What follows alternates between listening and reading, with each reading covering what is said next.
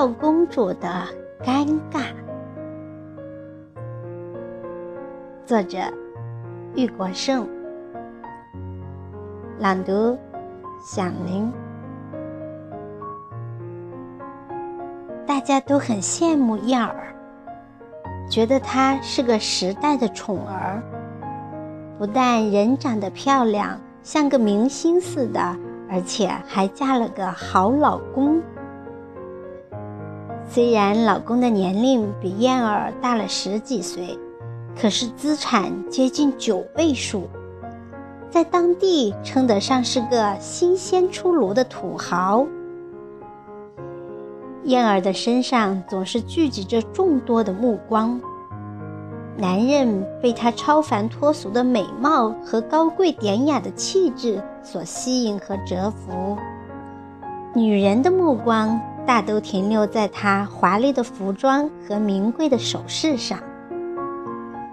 燕儿时刻都处在众星捧月的地位，她在中学时代就有“俏公主”的美称。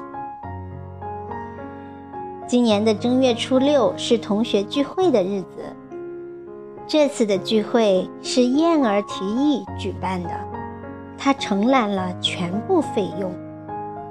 原因很简单，在外拼搏了二十多年的燕儿夫妻。总算是事业有成，衣锦还乡了。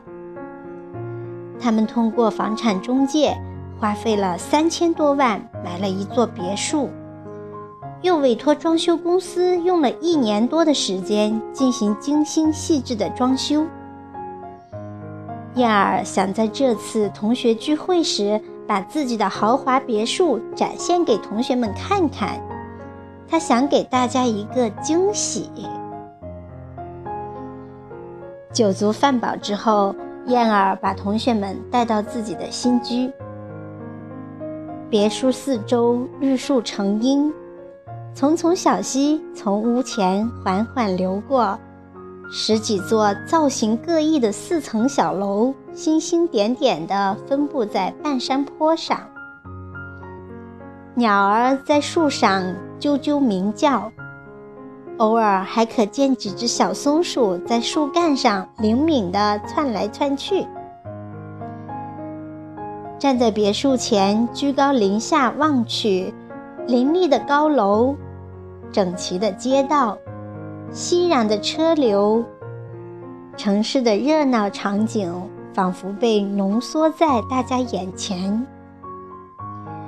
诗画般的美景，清新的空气。顿时驱散了大伙微醺的醉意。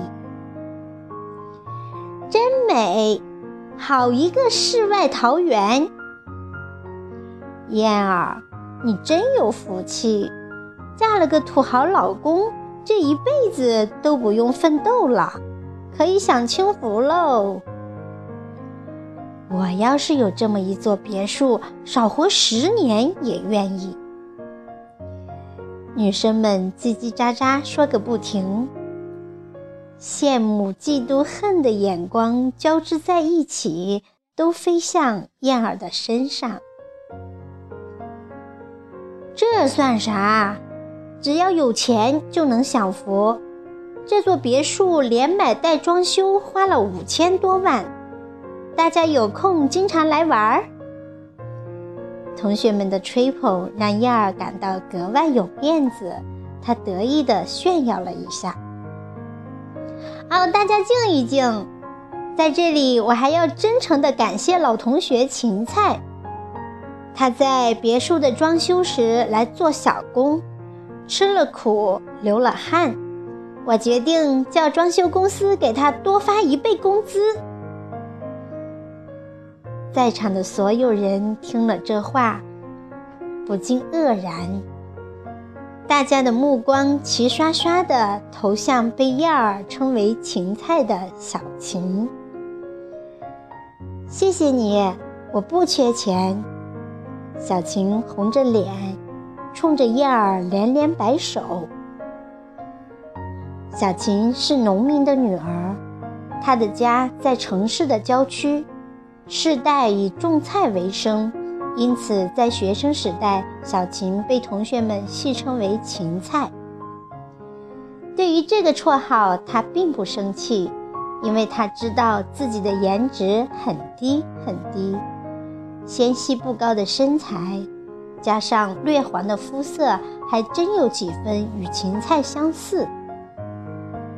读书时，因为出身农民家庭，家中经济条件贫困，因此有些同学看不起他。后来因为高考落榜。小琴没能上大学，只好在家务农种菜。这一来，那些眼光高傲的同学就更加瞧不起他了。别不好意思啦，这把年纪了还在当小工，家里经济条件肯定很差。燕儿说话时，眼光中透出几许鄙夷和嘲讽。芹菜。你要是没事儿做，以后就到我家来帮忙搞搞卫生，每天只要忙半天。看在同学儿的份上，我给你月薪六千元。说罢，燕儿微微翘起了下颌，觉得自己好像做了一件大善事。燕儿，你怎么会想到雇小琴当家庭保洁工？又为曾经的闺蜜强忍住笑，低声问道：“都四十多的人了，还在当小工，这不说明他家还是很穷吗？”燕儿有意无意地抬起左手，朝无名指上佩戴的一克拉钻戒哈了口气，然后用块小绒布擦了擦。这时，有几位同学实在忍不住笑出了声。燕儿不解地问道：“有啥好笑的？我说错了什么？”燕儿，你家的这座别墅是向谁买的？你知道吗？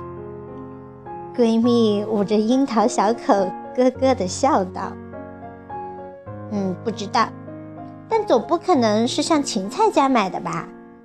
燕儿撇了撇嘴。士别三日，当刮目相看。燕儿，你离开家乡十几二十年了，你不知道小琴这些年的变化有多大。那位闺蜜附在燕儿的耳边，悄悄地告诉她：“小琴现在是大老板了，她很有经济头脑，现在拥有种植、养殖、农家乐等几家公司。”资产早就几个亿了。前些年因为开发商资金链断裂，这个刚建了一半的别墅区成为烂尾楼，谁都不敢买。没想到小琴在拍卖时竟然一口气买下三座，都记在丈夫和儿子的名下。这一招多高明呀！我当时要是有钱，也大着胆子买一座，放到现在出手，那挣的钱够我花几辈子的。实话告诉你，这座别墅就是小琴家转让的。你可真会编故事。他要是那么有钱，还当什么小工？想当富婆，还是等下辈子吧。燕儿翻了个白眼，她根本不相信。闺蜜说的：“你这个俏公主啊，别再瞧不起小琴啦。当年的丑小鸭已经变成了在蓝天上飞翔的白天鹅，这可是千真万确的。”闺蜜对燕儿的高傲感到不满。那她干嘛还来当小工啊？燕儿不解地问道。那是大老板闲着没事儿干，跑到他自己的装修公司客串小工，既监督了工程质量，又过了劳动的瘾，这可是一举两得呀！这都是怎么回事？